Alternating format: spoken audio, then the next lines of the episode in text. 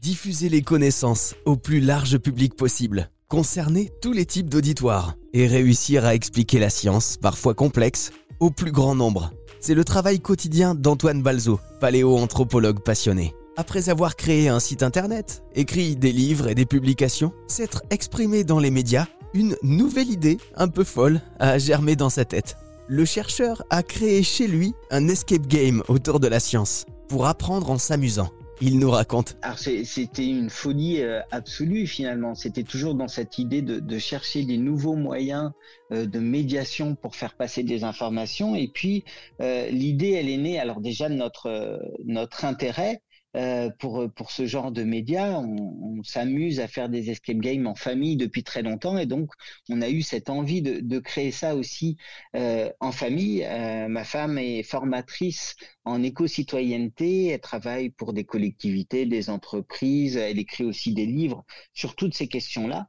Et on a eu la chance, ben, il y a quelques années, d'acquérir une maison qui a un espace assez grand au sous-sol. Et dès le début, on s'est dit, que ça pourrait être utilisé pour, euh, pour créer un escape game. Et donc, on a travaillé sur un scénario qui mêlait à la fois la préhistoire, l'évolution, toutes ces questions de changement sur le temps long, et puis ce qui est important de connaître aujourd'hui en écologie et les gestes euh, du, quotidien à faire pour essayer d'avoir euh, un, retour vertueux, des actions euh, utiles aussi pour notre environnement. Et là aussi dans cette idée non pas de culpabiliser ou de donner des informations chocs, mais de faire comprendre ce qui est en jeu, l'importance de tout ça et comment chacun peut agir. Et donc cet outil-là, l'escape game, c'est un moyen extraordinaire pour faire ça parce que c'est immersif on joue, on s'amuse et en même temps on apprend des choses. Alors c'est vraiment un escape game euh, professionnel, un vrai escape game. On peut voir à quoi il ressemble sur le mystère marcelindarwin.fr.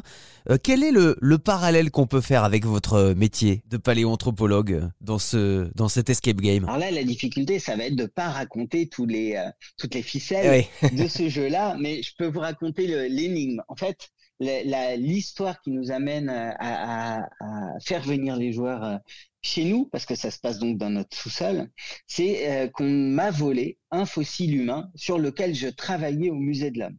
Euh, ce fossile est extrêmement important, tellement important, c'est le crâne de l'homme de Flores, que le ministre de la culture indonésienne débarque ce soir à Paris pour récupérer le fossile humain que nous devions rendre.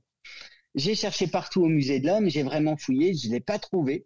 Ce qui fait qu'on se dit que ce fossile a dû être euh, emprunté par le doctorant, l'étudiant qui travaille avec moi et qui loge dans notre sous-sol. Et donc, les joueurs ont pour mission d'essayer de retrouver ce fossile et s'ils le retrouvent, de comprendre pourquoi euh, cet étudiant qui s'appelle Marcelin Darwin et qui est un descendant du grand euh, Darwin a pu voler ce fossile. Et donc, l'équipe a une heure pour fouiller notre sous-sol et essayer de résoudre ce mystère. Et, si l'équipe ne euh, trouve pas, elle se retrouve euh, fossilisée aussi après?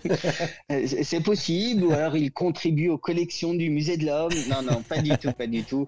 On, a prévu tout ça et tout le monde, à la fin, apprend et s'amuse. Merci Antoine Balzo. Le mystère marcelindarwin.fr pour aller voir à quoi ressemble cet incroyable escape game.